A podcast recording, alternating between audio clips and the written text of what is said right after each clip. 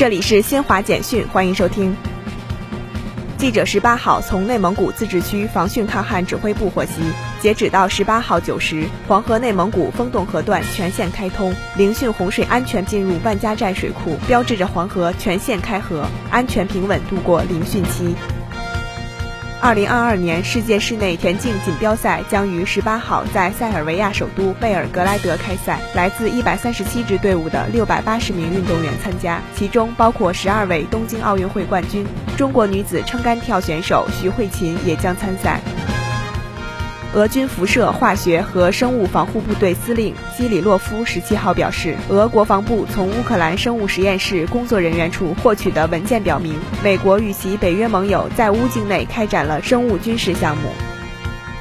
以色列媒体十七号援引该国谢巴医疗中心最新研究结果显示，第四剂疫苗抵御新冠病毒效果微乎其微。以上由新华社记者为您报道。